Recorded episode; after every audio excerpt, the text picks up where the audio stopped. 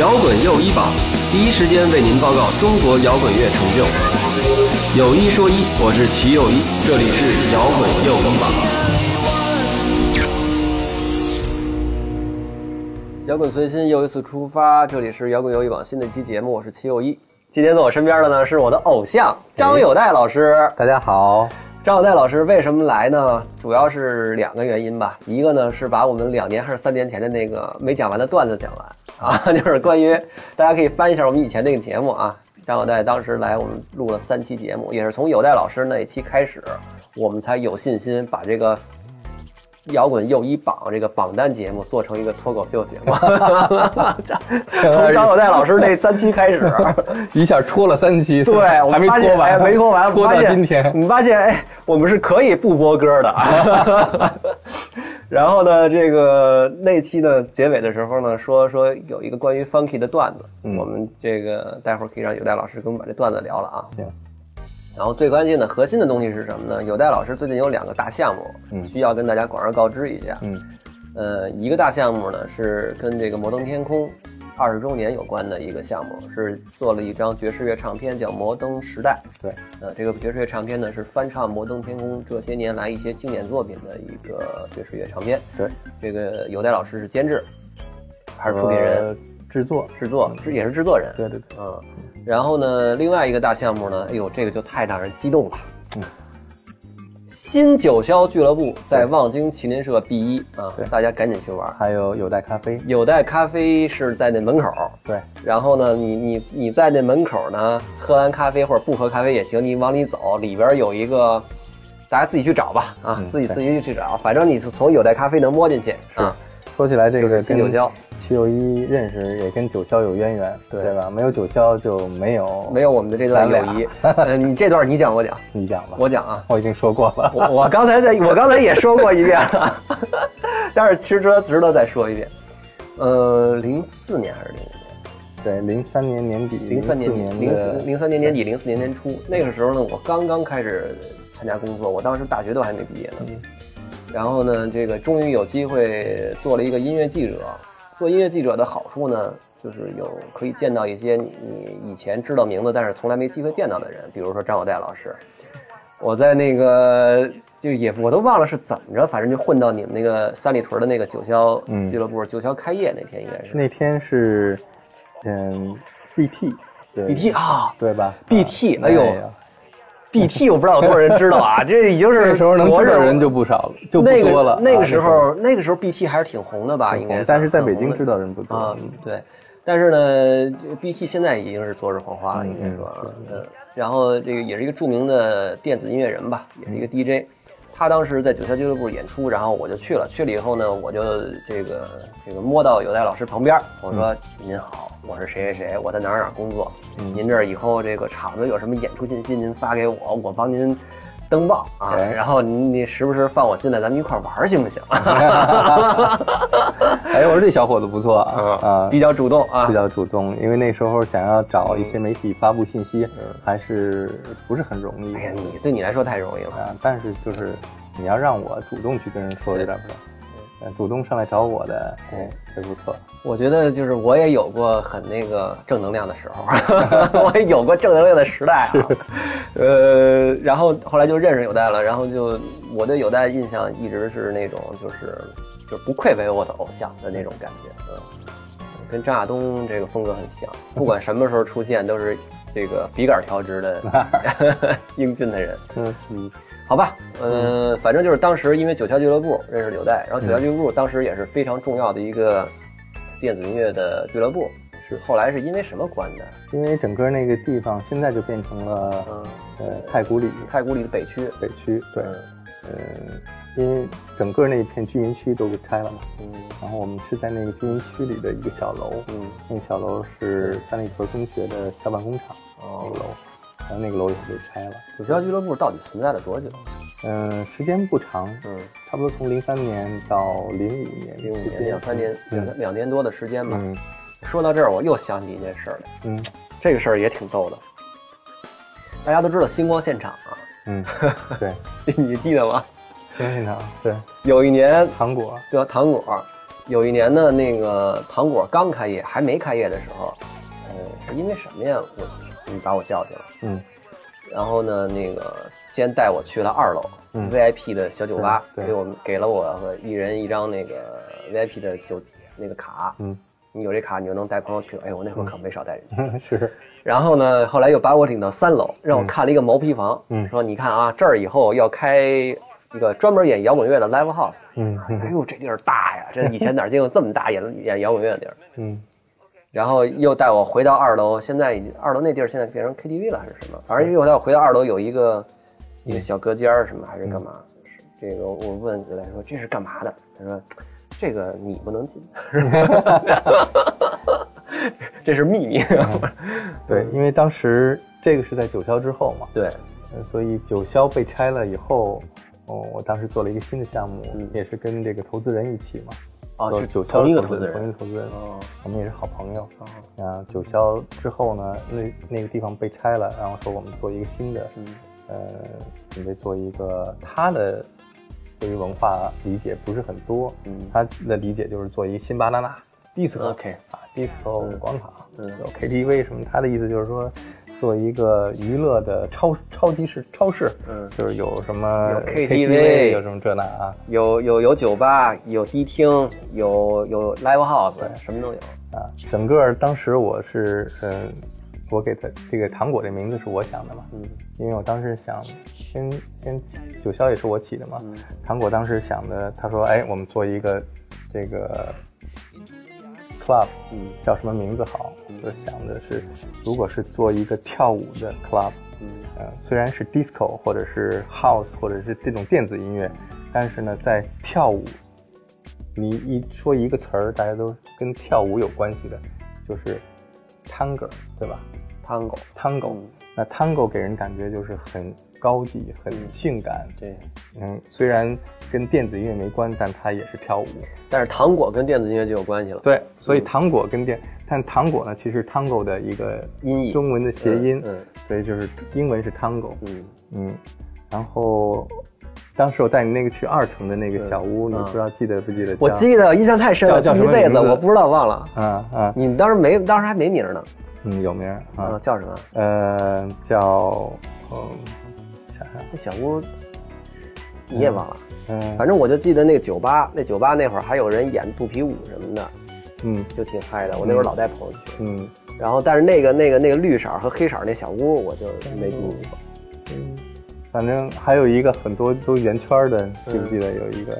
那是 bingo 啊，啊，然后 jungle 呃 tango，然后楼上那个当时还没有做那个 live house 呢，嗯然后我想叫 jungle。，jungle，啊，哎其实这些名儿都很好门口。写的就是 Welcome to the jungle。哎哎，这些名儿都很棒，后来没用，可惜了。对对对，嗯就是后来整个他就统一叫糖果三层。是是，后来我也就退出那个，因为毕竟它的经营思路还是太过于商业，嗯然后我也不想做一个这种经营。当时后来更多的精力还是放在做电台节目啊什么其他的事情上面。嗯，咱这都不是那个买卖人，对对对 对是。但是老那老板的想法，我觉得也有他的合理性。真照他那么想的话，反正他能挣钱。是，嗯，呃，这次这个九霄是怎么个机缘弄起来的？这次九霄也是我的一个朋友，嗯然后也是说说咱们一起做一个店吧，嗯。啊，因为我们一块儿去了一个酒吧，嗯。嗯，然后他说请我喝酒，结果一结账说那么贵，说咱自个儿做一个吧，在北京吗？嗯，对对对，嗯。然后我们就正好有一个朋友也是做戏剧，他说我这儿做一个剧场，旁边有一个地儿空的，说大哥你来看看，嗯。然后就去看那个地儿，我觉得空间还可以，嗯。然后就找了几个朋友一块儿，说做这么一个一个场地，嗯因为我觉得北京现在，如果我做一个再做一个这种呃经营的场地的话，嗯，电子音乐也好，还是 live house 也好，北京其实有很多，对，所以我想做一点儿不太一样的风格的这种、嗯这种场地，嗯，大家也可以去尝试一下。呃，这次的新九霄其实是以爵士乐为主了。也不是啊，我想音乐风格还是更广泛一点，嗯，对，甚至也有古典音乐，嗯，有歌剧，有一点民乐，民乐也有。那就是在我身边，我认识的聚集了一些我非常欣赏的、有才华的年轻的音乐家，无论是做爵士的还是做古典音乐的，嗯，我都希望能够给他们一个这样的场所，而且能够让我的朋友们都来欣赏这样的音乐。对对对，应该说是这定位还是跟以前的九霄是完全不一样了，是吧？这个定位呢，这个年龄段其实跟着有代的年龄段涨上去了，是吧？但是我前两天跟这个嗯守望做了一个，嗯，守望那天我在到，就是向地下丝绒致敬的这个演出，就来了好多年轻人，是就看摇滚乐的这批人就都在。对，然后呢？我其实就去了两次，这两次都是重要活动，一次是这个守望这次，还有一次就是开业那天。然后呢，我的感觉，我觉得这个装呃装潢啊什么做的都非常好，思路什么都非常棒。然后我觉得价格也还是大家就是能够接受的价格，嗯。而且最关键的是说，我觉得其实北京特别需要这么一个特别嗯 decent 的那个地儿。你希望它就是很纯粹，嗯，就是为了音乐而生，嗯，也是为了喜欢音乐的人而做。那么因为是我经营嘛，那么我我来想一些演出的内容，邀请一些我喜欢的音乐家参与，他们也不会太把它当成一个很商业的活儿来做。那么我们也没有在门口设置门票啊什么，就基本都是邀请朋友来。这个就特别重要。你看啊，我们就说北京最著名的一个演爵士乐的。非常低森的地儿呢，相对来说，我觉得价格有点高了。嗯嗯，当然它的成本位置什么也很高。那你那儿，我觉得就是这比较亲民。这这一切都取决于跟我合作的音乐家。嗯，他们对我的那种信任和对这个场地的信任。嗯，那么他们不会让我就是有一个很高的成本和压力，因为他们也知道我做这件事情的初衷和这种目目的是很纯粹的。他们也希望他们的演出能够让更多真正喜欢音乐的人来看，嗯，那么也不是说一个晚上能挣多少钱，嗯，但是最终的话呢，能够让这个音乐和消费结合起来，大家都能够双赢是更好的。有时候聊到这儿，我其实倒在想，就是其实一个城市它的音乐家的构成，嗯，往往是很大程度上是取决于它的演出场所的构成。是是。你比如说，这些年来摇滚乐的 live house 多了以后，那摇滚乐的人他很清楚知道自己要去哪儿演，民谣的人都很清楚自己去哪儿演。但是比如说搞爵士乐的，他除了去江湖、去 Blue Note，嗯，Blue Note 很难，我觉得很难去吧，因为国内的这些北京的音乐人很难去。好像地方不是什么江湖，那个东岸，东岸是吧？对，江湖也有一些，江湖有一点，东岸 DDC，也就这些地儿，就就少一些，而且毕竟场地太小。是你那儿是个合适的地儿，对，嗯，还可以吧，对，嗯，但我也有一个替你担心啊，就是说这些北京目前的这些演爵士乐的这些人，或者像你说的一些呃比较流行点的古典的人，嗯，他们这个人员储备够不够你那儿的日常的经营？不够，不够，是不是？所以我现在还在做很多其他的项目嘛，嗯，然后可以把这些项目跟我的这个场地能够结合起来，嗯。嗯，来，快给我们讲讲都是什么项目。接下来马上会有一个，到了九月份，我们嗯也是我准备了很长时间、很多年一直在嗯想要是我的梦想之一吧，嗯，就是关于就是我我觉得中国还是很缺少爵士音乐的教育啊，嗯，这也不错，对。就是爵士乐的教育呢，我们过多的是把它当成一个简单的呃学生来学一个乐器，老师呢，嗯，教学生表演的是演奏的这种很很干枯燥的这种教学。嗯，那么我去参加过丹麦有几次他们的。嗯，每年都会有一个叫 Summer Session，嗯，就是每年的八月份，他们会有一个星期，嗯，类似于像这种爵士乐的集训课，嗯，那么针对的这些学生呢，都不是初级的学生，都是很有名、出过专辑啊什么大师，对，他们是就是丹麦的，就是音乐家。比方说哈，因为他们我觉得他们具备这种心理素质，嗯，就是呃一年下来以后，那参加很多演出，然后我虽然是。嗯，很有名的音乐家，但是我想有一星期回归到做学生的状态，我去把自己归零，我去充电，我去学习，所以这是 summer session 对他们来说很重要的一个也是他们经营了差不多将近五十多年的一个一个机构。什么人来教这些音乐？那么这个机构呢，他们后来我才发现呢，就是之所以有这样的一些机构和呃和设置，才能够让丹麦爵士乐在过去的呃五十年里边有这么高的发展，嗯，就是因为他们的一些对于爵士乐教育和爵士乐普及方面做的这些呃很实在的工作。它的经营的方式，它的呃这个运作的方式呢，就是它每年请来一些你想象不到的大师，就是这些大师都是不是那个真正的老师了，而是说这个呃爵士乐界的一些有名的人，比方说像鼓手 Steve Gadd 啊，还有一年我去是我特别喜欢的、特别尊重的一个爵士吉他老吉吉他演奏家 John 呃 Abercrombie 啊，就是这些大师，他来这。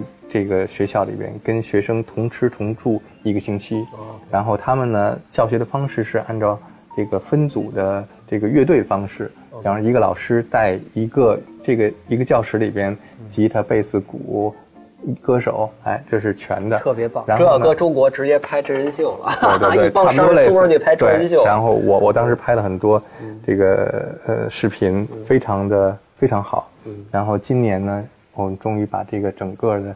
Summer Session 的运行运作的方式搬到中国来，虽然也经过一些这个嗯困难吧，但最终还是基本上实现了。就是对，把这个体系完全搬过来。对对，到时候呢，我会邀请你去上课，啊，一定要去上课啊，作为旁听生，好的，好好去学习。我觉得，嗯，不会乐器能上这课？当然，我就是不会乐器，天天跟着上课，特别有意思啊。嗯，会对你，嗯，我觉得能学到很多东西。谢谢，谢谢。嗯，那嗯，是十月九月的十一号到十七号，在北京的果园，你去过吗？果园自治区嘛。对，果园自治区。通利福尼亚果园自治区。你说的是在通州的那个果园。啊。我说的是在崔各庄的果园。崔各庄的果园。OK OK，没事。就是在顺义嘛。顺义对，京顺路上。好。嗯。特别棒。过去果园呢，就是一个，嗯，也是北京的一个音乐人开的一个，嗯，就是集了集合餐饮和住宿一体的这么一个。是不是以前张亚东的那个后剪后期在那儿剪的？嗯，我不知道，但是那个是二涛，也是个贝斯手，以前红色部队的贝斯手。然后他自己经营了很长时间的这么一个一个园子啊，里边有很美的风景。然后可以住宿，可以餐饮，然后也可以上课。我们把这个整个的这个培训班放在这个呃园子里边，集集中封闭一个星期来学习。嗯，nice。嗯，呃，反正我不参加这期，就参加下一期，因为我有可能，我现在有可能是呃，这种节目录录下来再说吧。嗯，呃，所以我。刚才有一个事事儿，我就想问你一下。我在你做那个摩登时代这张唱片之前，因为我是不太了解丹麦的爵士乐，嗯嗯嗯，所以你觉得通过你的了解，丹麦的爵士乐就是因为这个组织，所以才真的发挥发展的那么好？还有丹麦，我觉得是大家都被忽略的一个这个城一个国家。嗯，丹麦的音乐的水准非常高。首先，我们说丹麦这个国家是一个。呃，世界上幸福指数最高的国家，对吧？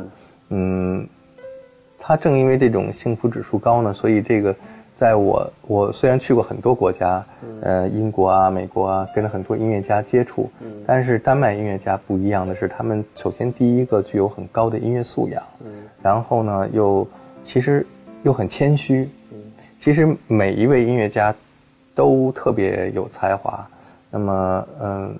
他们平常跟你接触的时候非常谦虚，而且呢，就是那种比较开放、比较没有什么那些商业的那那个前提。可能跟那儿人的气场有关系。对对对，整个丹麦人类的气场呢，跟 其他地方人类不一样。然后我每年都会去丹麦的哥本哈根爵士节嘛，啊，嗯，看了很多他们的当地的乐队的演出，也了解了他们的当地。嗯的那些音乐家的生活状态，你深深的爱上了那个地方。对，我觉得，包括其实包括挪威，就北欧的爵士音乐，自己首先第一个，自己有自己的这个特点。啊。北欧像挪威就有很多它的民间音乐的特点，然后丹麦也有它的一些特点。那么，呃，最重要的是，都是在五六十年代的时候，嗯，那个时候，嗯，美国的黑人音乐家到了欧洲去演出，他们发现欧洲是像天堂一样，因为在美国那个时候还有种族歧视，所以他们在美国的生活其实很悲惨的。那到了这些北欧国家，他们觉得。没有没有歧视，然后而且呢，他们都被尊重，所以有很多音乐家当时就留在了北欧。什么时候啊？比这是在六十年代。六十年代。嗯，呃，像著名的萨克斯演奏家 Ben Webster 啊，还有鼓手 Ed Thigpen 啊，都留在了丹麦。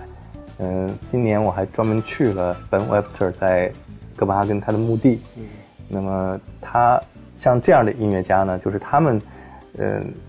整个影响了那个第一代的丹麦爵士音乐，啊，之后这个爵士音乐在丹麦的这个发展非常的非常，就变成了一个很很普遍的一个很，嗯，大家觉得爵士乐在他们生活是成为他们生活当中的一部分，而且我能感受到爵士音乐其实，在潜移默化的改变了整个丹麦的他们的民族性。怎么讲？怎么讲呢？就是就是北欧人呢还是比较腼腆，嗯啊。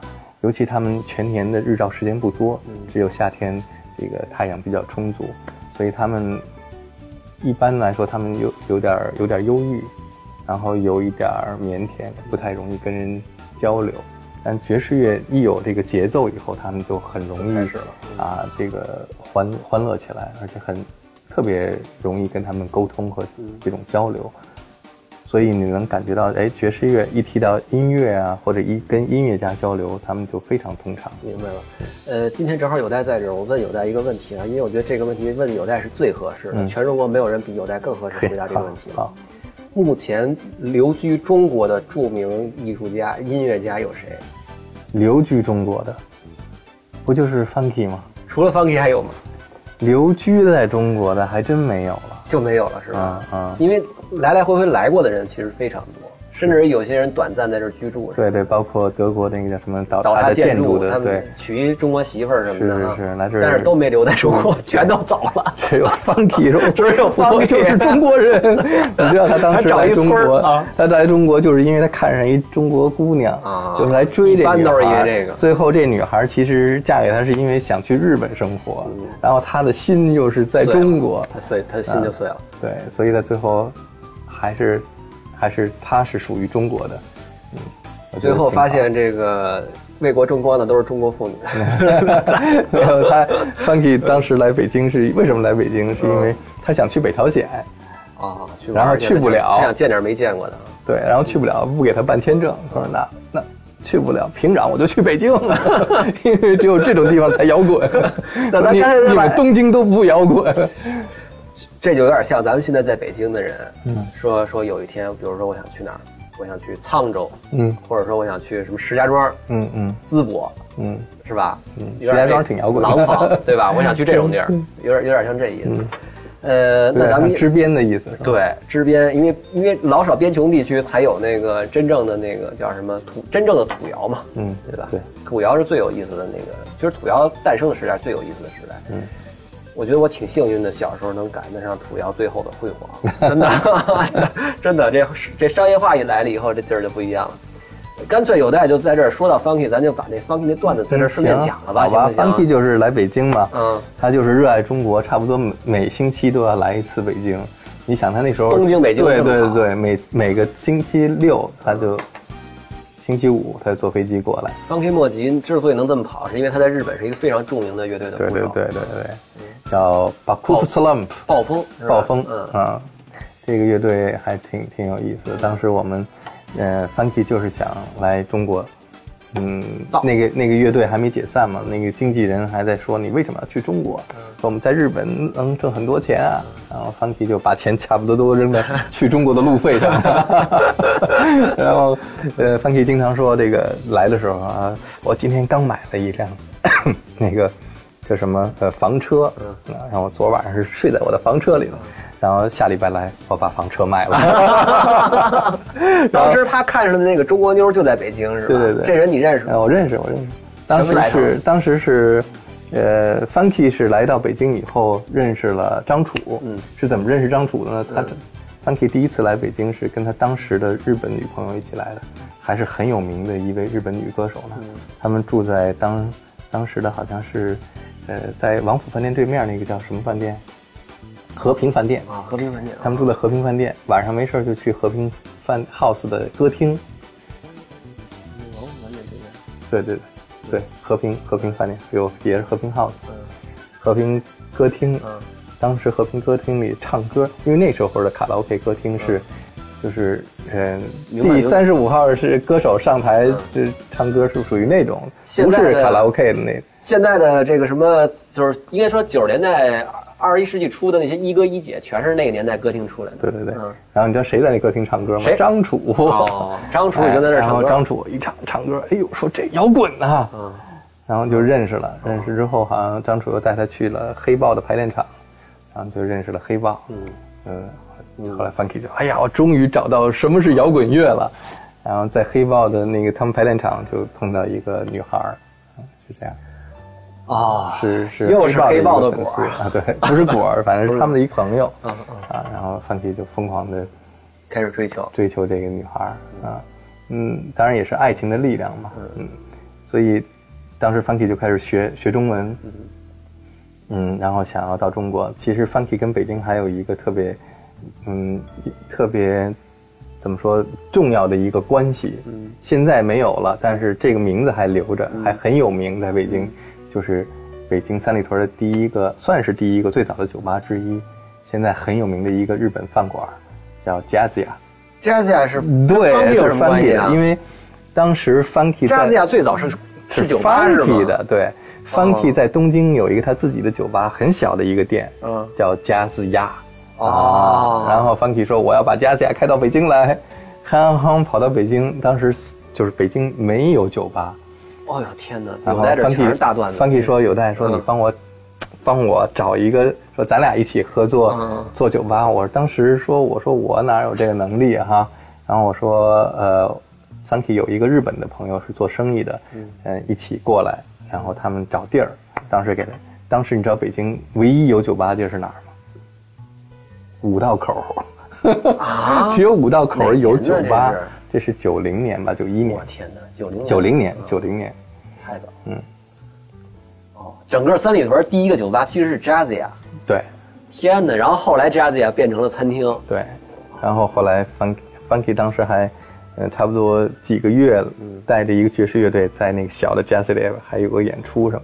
你说九十年代北京太逗了，这是什么神奇的事儿都能发生。是，呃，你上次说要说讲一个关于段段 Funky 的段子啊不喜欢工体的段子。啊对工体。馆是吧？所以那个 Funky 就是，就老来，就后来认识我了嘛，嗯。然后说你说们俩怎么认识的？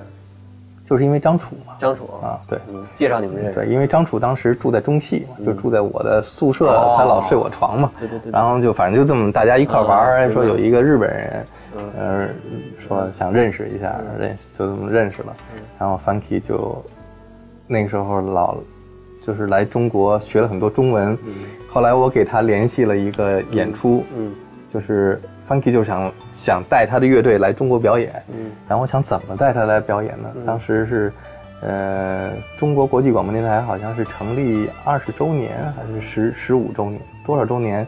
有一个台庆，然后我给介绍说能不能参加这个，他们就他们好像是想要找一个外籍的乐队，然后我说哎，说有一个日本的乐队挺好的，然后给介绍，当时就就联系上了，然后也跟他们经纪公司都谈了。然后也签了合约了。那，这个乐队 Boku Slump 要来北京这个工体表演。当年他这个，当年这个工体的表演里边还有什么？呃，香港的三级明星什么叶叶玉卿是吧？啊，是吗？是吧？我不知道，我不知道，是没看过，那跟跟我不是一年代的。啊？对对对。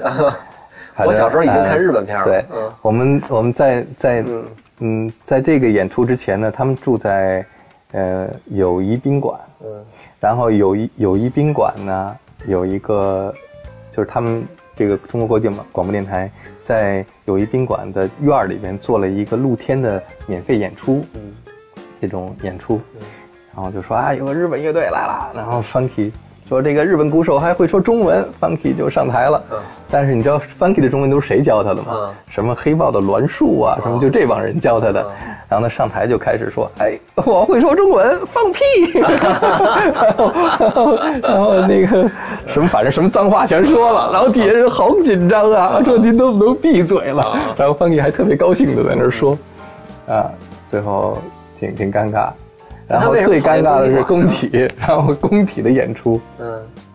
工体的演出就是，你知道那个报幕员上台了，说下面请来自日本的乐队，啊、嗯暴风暴风乐队上台，然后暴风乐队上台了，这个主唱个儿特别高，是一头金发，长头发，然后这个 风里当当当鼓一打，然后这金发开始唱两句之后，把这金发一摘，是一光头。你这看 Funky 有一本这个漫画书叫《北京之夏》，他自己画的，不是他找他写的这个脚本，哦是一个日本的漫画家画的，哦画的还非常好，里边就有这一幕。然后，这个当当时领导在主席台上都惊了，哪见过在那个年代哪见过这种啊？让他们停，然后就下令让让让他们停。结果这个歌还没演完呢，主持人就上台，下边的表演节目 是直接给拉掉了。对对对，然后这他们也挺牛的，就日本人挺轴，就是我这演出没完，我不能停，就这边报幕，这边还在演，还在唱，然后就说把他们的那个呃调控音控台给全部都拉掉。那个当时音控台是他们日本就是这个 Amuse 唱片公司的音响师嘛，音响师说不能拉，然后跟那个 公安誓死保卫调音台。对对对，就打起来了。然后我当时也是在调音台旁边儿，然后也就是跟他们一块儿。哦呃，当时我不知道有个叫 Peter 的，你知道不知道？后来在电影做做电影的。啊，那个张扬那 Peter 吗？对对对啊对对，那 Peter 当时是 Amuse 公司的人，，Peter 是日本人。是不是？Peter 是在日本工作的美国人哦，啊，后来来了北京以后，他就跟张扬一块儿工作。他后来就留在北京。嗯嗯，反正这里面有好多有意思的故事。哎呀，有戴老师这段子太多了，我不知道大家感觉怎么样啊？反正我这个年龄段人听着觉得真的太爽了，因为都是我小时候耳闻过的一些事儿啊嗯，，对。有意思。呃，聊聊这个什么摩登时代吧。啊，好，终于聊到摩登终于聊到这个正时间到了啊！不是，其实其实刚才新九霄的时候有两句没说完。呃，你刚才说的是那个丹麦的那个大师大师的那个课程，对，呃，跟这个新九霄有什么关系吗？呃，我们会有一些丹麦的音乐家过来，哦所以将会在新九霄有一些嗯嗯这种 jam session 的演出，嗯啊，所以在这段时间可能还会有一些比较有意思的内容。嗯，长期的看呢，新九霄你觉得会是怎么来这个保证这个演出质量呢？嗯，我觉得宁缺毋滥吧，我不会变成一个嗯。那种嗯，就是有驻场乐队演出的那种酒吧。嗯。那它是一个空间嘛，它本身这个空间跟音乐有关，它不一定非得有演出你才能来。那当然了。嗯、的，当然，如果你也去过那个空间，就是即使没有乐队，你坐在那儿喝个酒，跟朋友聊天，也也是很好的环境的，对吧？无论你是在外边的咖啡，还是在里边的这种俱乐部，我觉得这个整个的设计啊、理念啊、想法，嗯我我我还会再继续完善它。但是整个的这个这个概念会让它这个地方本身做的很有意思，而不是单独靠演出来吸引人。嗯但是有演出呢，我的我的想法都是 secret concert。这个是最有意思的。对对对就甭管多重要的演出，基本上除了你们公号，别地儿没宣传。对对对，啊我也不想这个特别大的宣传啊，这个对因为而且嗯来演，比方像守望这样的，是我真的是说服他很长时间，他有点担心，他就不想演嘛。然后我觉得我去上海看到他和 John Cale 那场演出，嗯，我我就是不管演的怎么样，但是中国的年轻的摇滚音乐家能够跟 John Cale 这样大师同台，而且他们每天排练十几个小时，就这样的机会，那嗯你你们已经有过这样的碰撞，而且是在上海那样的一个地方，应该回到北京做一个这样的演出，也是给你们自己的一个一个交代。所以我去说服他们。其实演出之前我还比较紧张，这个演出能不能做得很成功，因为他们他们都是那种你也知道，他们不是那种特别呃稳定的音乐家，对他们都不太稳定。这世界上有一批人是可以代言“不靠谱”这三个字的。但不靠谱的好处就是在于有的时候会给你惊喜，对，有的时候会嗯某个时间场合那一瞬间对了，会让你会让你觉得特别感动。那那一天就是恰巧有这种感动，我觉得呃能能在这一刻产生，而且你你在现场能够证明这一个就很很不容易。所以大家如果呃，反正就是先去搜一下，嗯呃，找一下新九霄在哪儿，麒麟社地下一层，嗯在瓷剧场的旁边，对对对是吧？然后呢，这个你如果去了那儿觉得喜欢的话，就关注一下他们公号，因为他们好像只有公号，嗯，会有这个定期的他们的重要演出的一些宣传。接下来我想做的今年一个秘密演出，先给你透露一下。好啊。我想做一个，嗯，向 Beatles 五十年前的专辑《White Album》致敬的专辑演出，那就是我会找一些音乐人来参与，把这张专辑从头到尾，嗯，演绎一遍这张专辑是我最喜欢、对我影响最大的一张。我我给我给你讲一个讲一个小插曲啊嗯，我今年不是去了趟印度嘛？啊啊在里希凯西啊里希就是 Beatles 就是在里希凯西的那个阿爽写的白色专辑，啊整张白色专辑所有歌都在那阿爽写的。然后我当时不是留大脏辫吗？我还把我的大脏辫埋在那个阿爽了，找了啊，个剪了，在那儿剪的啊。我在那个旁边一个庙里捡的，捡完以后，本来我想说那个找地儿烧了，嗯。然后人那儿说我们这儿没有不兴烧，我们这儿都兴扔恒河。啊，我说那第二天早上起来扔扔恒河也行。嗯，结果回我们自己住那二上，跟那帮背包客一聊，他们都说：“哎，你不是喜欢摇滚乐的吗？然后咱这儿有 Beatles 阿爽，你去那儿埋了呗。”我说这主意好，我就 我就给埋了。不知道现在这个有一天要是翻修什么的，让工人挖出来，估计也挺吓人的，跟活物似的嗯，一大坨。呃，那好啊，那等于你让国内的一些音乐人去翻所有的这个这个白色专辑里的歌，对，嗯，然后我们还专门有一台白色钢琴，而且我觉得要有待求所有人来都穿白色来。有待最棒的就是说他自己的其实品味非常好，所以他找到的这些朋友也都是就是这个非常棒的一些人。我我我自己觉得那天，比如说开业那天，嗯你找的那几位嗯，不容易，嗯，就是能找到这种人其实很难得，是这可能只有就真的懂音乐的人才能明白这个难得在什么地方。对嗯。呃，好了，我们现在终于可以正式的聊这个《摩登时代》这张唱片了。哎，呃，简短截说吧。嗯，怎么从沈凌辉那儿搞到钱的？当时呢，从那儿挖钱出来可太太难了，啊 我都觉得是个奇迹，把这件事办成了。但我更觉得更奇迹的是，我这件事都办成了，他到现在还不发这张专辑，你说说他是怎么想的？他为什么不发？呃，这事儿得有半年了吧？是，对，都一年了啊。你你想，我差不多去年这个时候已经录完了，哦，对对对，发布会是那个发布会是四月份嘛，四月份发布会也是我强行要做的。哦，强行要做对对因为并没有打算做。对，因为我我安排，因为我觉得哈这件事情我完成了以后，我要对所有的人有一个交代，对呀做一个不是算发布会，也是一个我大告诉大家嗯。有这么一件事儿哈，然后我跟陈立辉说我，而且呢是，呃。这个事情呢是当时的丹麦大使知道以后，主动提出来，哎，你可以到我们使馆来做这个活动。哎，我一想这个很有意义，从来没有人这么做过。然后我跟沈立辉说，我说我们要，我准备在这儿做一个这样的活动。认识有代的好处就是我这辈子第一次进了丹麦大使馆。行，以后也可以了。嗯嗯然后沈立辉说啊，那我们没有一分钱呢。嗯 我说那这样没钱也是没事儿，我来安排。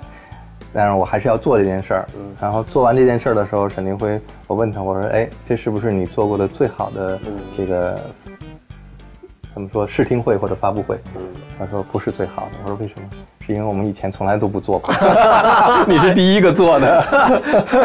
哎呦喂，他可真难伺候，又不用他掏钱，也不用他管事儿，对他后来还说是确实是最好的。那肯定最好的，也没有别的了。是是。嗯，没有第二名了。嗯，当然最开始这个想法就说起来比较复杂，我也在这儿给大家讲一个这个故事。嗯嗯，所有的一切缘起都在于 Suede 山羊皮啊也知道我跟山羊皮的这个渊源，还有沈立辉都是在零三年的时候，我们第一次做呃山羊皮来中国演出。你要知道，在那个时候的中国，第在他们之前来中国演出过的摇滚乐队，所谓的摇滚乐队，那就是 Wham 威猛。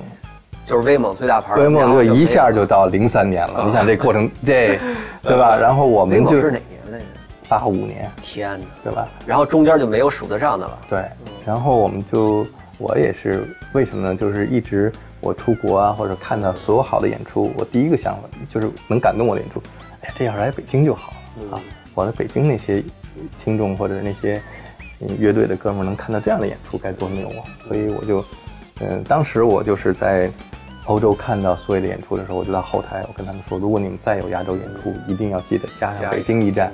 有人果然联系我了，然后联系我就这样来做。当时在，然后我那个时候，你知道那个做演出是是另外一个明白。另外一个系统，我我我，咱们跳播一下啊，因为因为这一段咱们在上次那年聊这节目时候聊过，然后简短截说的就是沈黎辉当时公司可能都发不出工资来了，嗯。但是他接盘了，嗯，对，啊，沈黎辉，也当然我对对对，很局气其实。当然，沈凌辉是我们局气过很多次啊嗯，这件事儿本身也是一件局气的事儿。嗯。那就是说再跳回来说，为什么是 Sway 呢？就是嗯。就是在一五年的时候，我们又我又做了一次 Sway 的来中国的演出，嗯。不算我就是有有一个音乐节要做他的演，要请 Sway 的，然后呢让我做中间人，然后呢我在中间人给他们联系上了，嗯。啊，那 Sway 的就来过中国很多次了，那这次又来了，去了南京，嗯。结果呢，因为我并不是主要的主办方或者什么，但是是我联系的，所以我觉得这件事儿呢，我要跟随着乐队一起去，去。如果发生任何事情，我得我得我得负责。嗯，但是呢，这件事情本身跟我没关系。嗯，然后到了南京以后呢，他们那森林音乐节到演出当天的时候，结果下暴雨。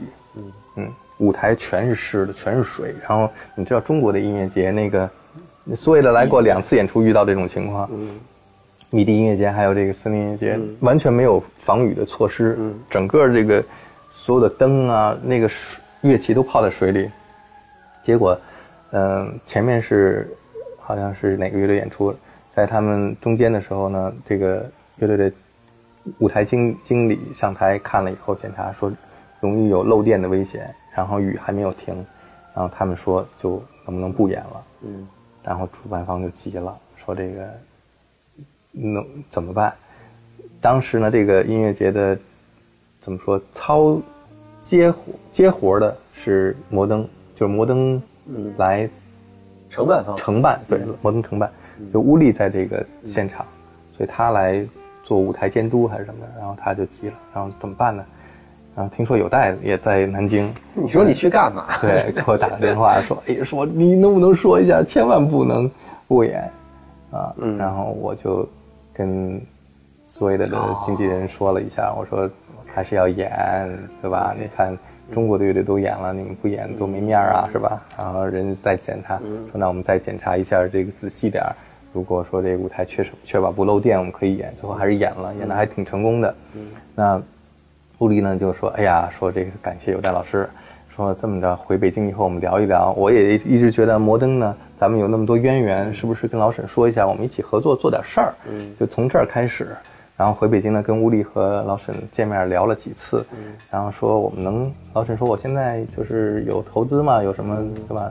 说觉得你现在做的内容也挺有意思，我们能做点什么事儿？你看我都把坏蛋收了，我都把那个什么 什么时候收了你呀、我说这样，我说我有一个想法，我说我觉得摩登天空现在下边呢，就是嗯、呃有电子的厂牌，有另独立的厂，就是有什么呃这个另类的厂牌啊。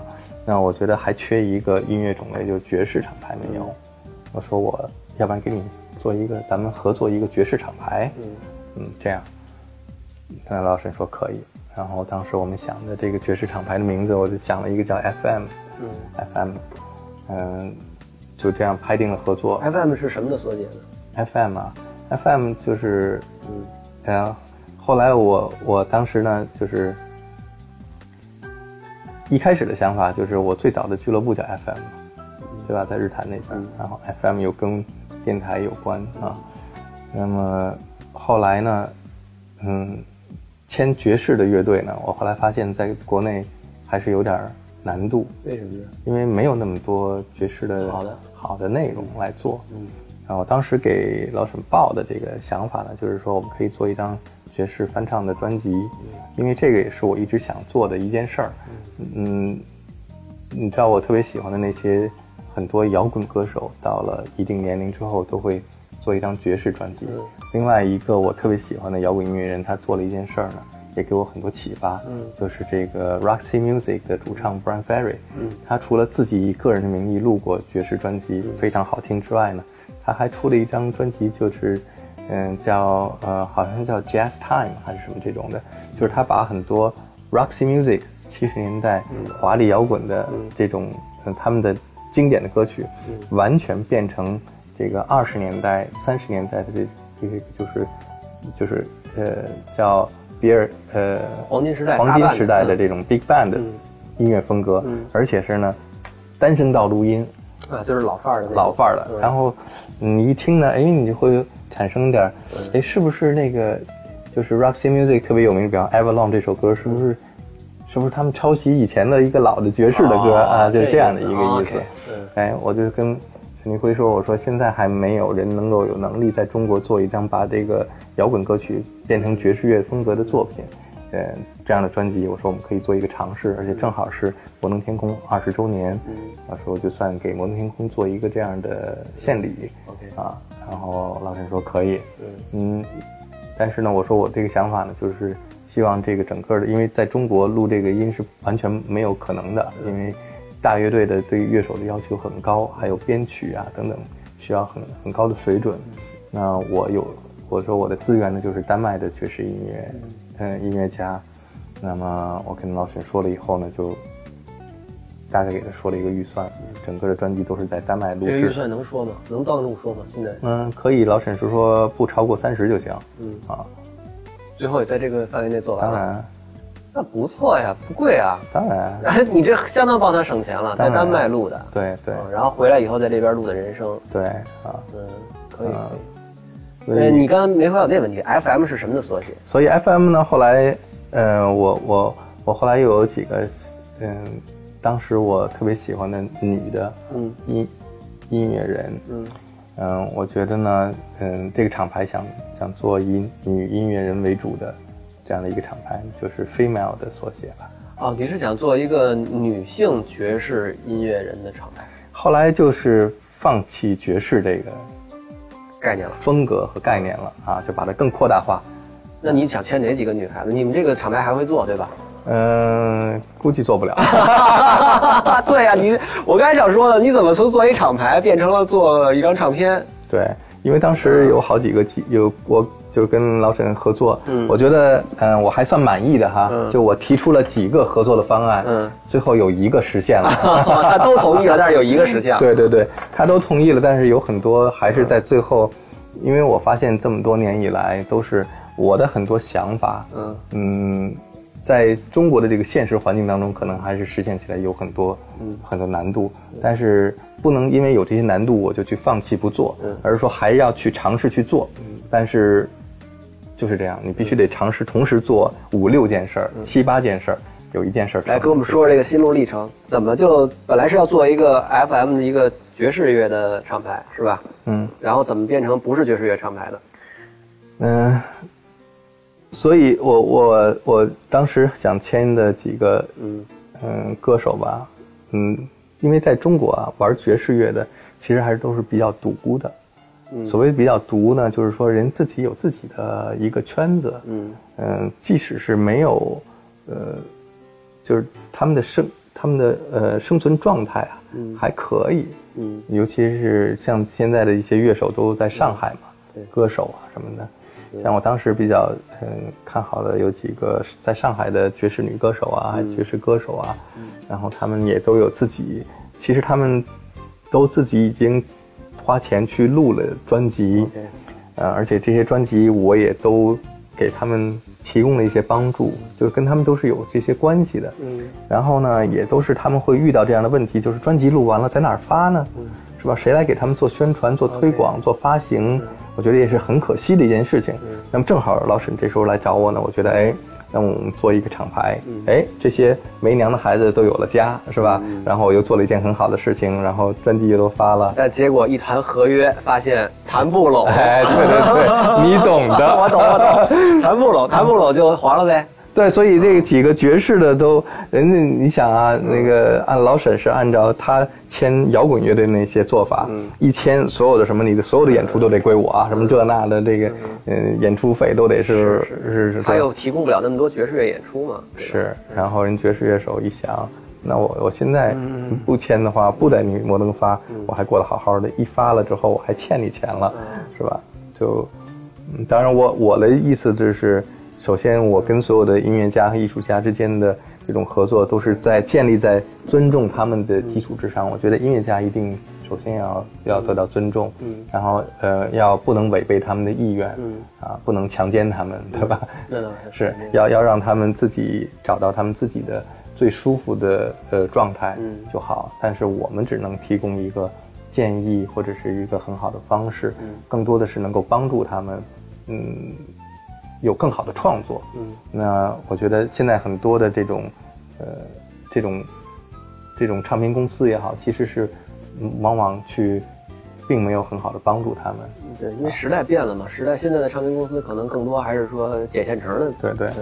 之后我说那那爵士差就不行了。嗯。然后我还有一个梦想呢，就是我觉得，嗯，其实流行，其实我不。不拒绝，从来没有拒绝过流行音乐，而且我认为摇滚音乐真正成功的也都是那些具有流行，嗯元素。元素的，对吧？你最起码 Imagine 那个旋律你都能够记得住，是很好听的，是吧？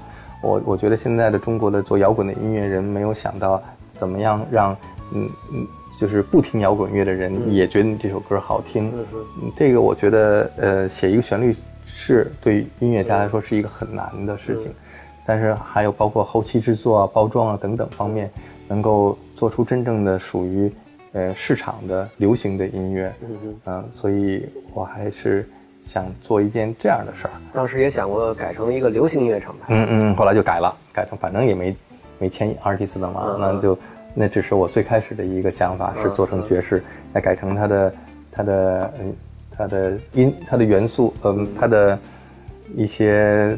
嗯，音基因也是非摇滚乐，非摇滚乐厂牌，对对对，这么讲是吧？对，那呃，当时就是我我在那个时候看好的几个乐队，嗯，就是我周围有很多像音乐人嘛，你也知道，像上次在九霄的这种演出，也都是这些音乐人，只要我一旦接触，我我有机会看到，我认为有才华的，我都会想想办法去帮助他们，而且嗯，我觉得他们都。需要这样的一个，第一个是懂他们的音乐，然后了解他们，嗯，帮助他们怎么做。呃，有几年前呢，我看过一个，呃，虎牌这是迷笛，迷笛找我去做虎牌的乐队大赛大赛的评委。一般我不愿意做这种事儿，嗯，但是呢，嗯，那次去这个，呃，在杭州，嗯，做他们的整个的。这个江南还有南方的地区的一个大赛评委的预赛，嗯，然后我就看到一个乐队上台以后，呃，特别，我我当时觉得特别好。那主唱是个女主唱，他们是南京的一个乐队，嗯，叫四喜，那是他们第一次在台上表演，啊啊，还还有点生涩，但是呢，我觉得他们音乐上啊、创作上，还有乐队的那个整个。在舞台上的形象好像已经被迷笛那个公司签了。然后我当时，你知道那个评委他坐四个人，呃，人家都是给几分几分，我直接我说你就满分吧。然后我说给我我让我说评语，我就说你知道我说第一句话是什么？我说如果我是沈黎辉，我现在就签了你们。然 后后来人家让我去这个参参与他们的那个呃最后决赛做评委的时候，说刘台老师，希望您这次。给评语给那个打分的时候注意一点，不要给满分，柔和一点，不是给其他的乐队点面子。不是，那你那个这厂牌最后怎么就黄了呢？对，然后我就是想要，嗯，有我不是说改成 FM 变成 female 的概念嘛，嗯，然后有几个这样的，像四喜就是当时我特别看好的一个，我认为，嗯，具备这些元素。首先他们的歌具有流行性，然后女主唱。长得形象很好，然后又有很好的嗓音，嗯乐队的整个的状态也也很年轻，很很有自己的创造性，嗯。自己的独特性啊。然后还有一个呢，就是我认识很长时间的上海的一个组合，嗯。叫 Running Blue，也是夫妻搭档，两个人做电子音乐做很长时间。他们也是最早是他们寄了一发，好像在微博上还是在在豆瓣上加我，然后说刘大老师你听一下我们的。你以前的节目在上海也播是吗？对对对，然后我听了以后觉得哎特别好，后来一直保持联系。那我看他们这种创作一直没有间断，虽然他们也没有签唱片公司，也没有什么演出，但我挺尊重他们，就是嗯他们的整个的审美，他们在音乐上的追求都没有减弱过。所以我觉得这样的，我老在想，我要是有能力，一定签他们，然后帮他们制作专辑，给他们发行，然后就我想，哎，这两个艺人可以做。然后，嗯，我当时的想法呢是像像就是制作上仍然还是要国际化，所以像四喜这样的乐队呢，我想找一个国际上的制作人来做他们。有代老师，这个本来是要在摩登做的这厂牌是如何黄掉的，这个事情我们下次再分解。嗯，呃，摩登时代这张唱片呢，现在为止还没有在各大呃播放平台播出，嗯嗯，原因是因为还没有正式发行。是。呃，你估计沈凌辉会什么时候愿意发这个？嗯，他原来跟我说的是七月份。你们应该沟通过，他为什么不发？嗯，因为跟他的也是嗯公司的人沟通嘛。嗯嗯，说什么关于版号的问题呀、嗯还有这个封面设计的问题呀、嗯还有关于我们是想做成黑胶，那黑胶嗯的问题啊、等等。都不是问题。对对对，其实都不是问题。对，嗯所以我呢也不想再催了，哦啊，让这个事儿就一直这么拖着。那我想，嗯，其实其实刚一开始做出来的时候，我还是挺有。嗯，热情的，现在已经基本上说这个事儿已经跟我无关凉凉了对，已经凉凉哇凉哇凉的了，这事儿已经跟我无关了，别跟我提这事儿。哎呦喂，行吧，呃，所以我现在特别理解很多以前的那个艺人，嗯就是嗯对唱片公司表达不满什么的，什么雪藏啊或者什么，一第一个签了以后不给人录专辑，几年就在那搁着，然后录制专辑不给人发，也是这样啊。我跟你说，我们写字儿的人，其实这种事情每天都会遇到。嗯。我自己有无数个小说剧本儿，有的是没人要，那可能是我写的不好；嗯，有的是人家买了就压那儿了，是。姐不见天日啊，一样的。嗯，那难免。对，嗯，但是我想他们还是，我不知道啊，这个最开始也是我去说说服跟跟沈立辉聊的这个嗯想法呢，我是觉得要出一个双张，他当时觉得就出单不出这个，那就十首歌嘛，对，十一首歌，十一首歌怎么出双张？就是出一个这十一首原版的一张 CD 哦和一张 OK 翻唱的哦，把这两个是是它是一个 box set 嗯啊，你这样对比才有意思嘛。然后也是等于对摩登的一个十呃二十年的一个回顾的一个小故事啊，很有意义的事情。你做这个事情，如果说只是一个爵士版本的翻唱专辑，它的意义就不大嘛。明白。然后对于收藏的人来说，它也有很多价值。其实也是在我这个翻唱做这个过程当中，我重新发现了原来的这些作品里面的一些发光的地方。明白啊、我觉得还是有很多摩登，就像我那天在这个呃我们的活动当中我说的，这个通过这个活动就发现，嗯、原来摩登的有很多作品还是很牛的啊。呃，感谢有代老师今天来跟我们聊天儿，分享了这么多八卦，然后 就最后最后都没说正题儿是吗？说了半天，呃节目都说完了，都没我是。觉得太有意思了，跟你聊天儿真有意思，而且有代老师最棒的是知无别。嗯，呃呃，我们的节目的微信公众号和微博都是其一，欢迎大家去关注。然后，如果要想去一下有代的新的九霄俱乐部的话，一定要去啊，真的非常有意思，在望京的麒麟社 B 一。嗯好，我们下期节目再见。本节目后期支持微博搜索“智妍音乐工作室”，也请关注我的微博及微信公号，搜索“齐又一”。